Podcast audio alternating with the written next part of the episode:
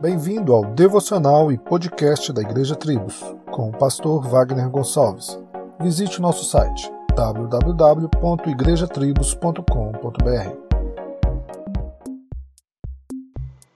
Há um ano mais ou menos estávamos iniciando o distanciamento social. Muitas empresas fechando e mandando seus funcionários para o home office e muitas igrejas com as portas fechadas, iniciando cultos com transmissão online tudo era muito incerto e as notícias não eram tão animadoras. Hoje ainda vivemos um período de pandemia com lockdown, empresas e cidades fechadas, cultos em alguns lugares proibidos por decretos.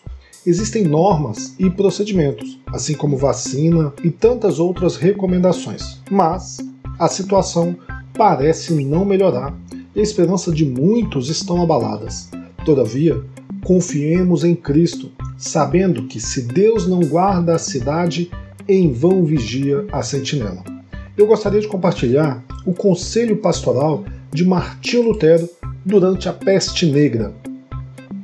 Pedirei a Deus para misericordiosamente proteger-nos. Então farei vapor, ajudarei a purificar o ar, a administrar remédios e a tomá-los Evitarei lugares e pessoas onde minha presença não é necessária para não ficar contaminado e assim, porventura, infligir e poluir outros, e, portanto, causar a morte como resultado da minha negligência. Se Deus quiser me levar, Ele certamente me levará e eu terei feito o que Ele esperava de mim, e, portanto, não sou responsável pela minha própria morte ou pela morte de outros.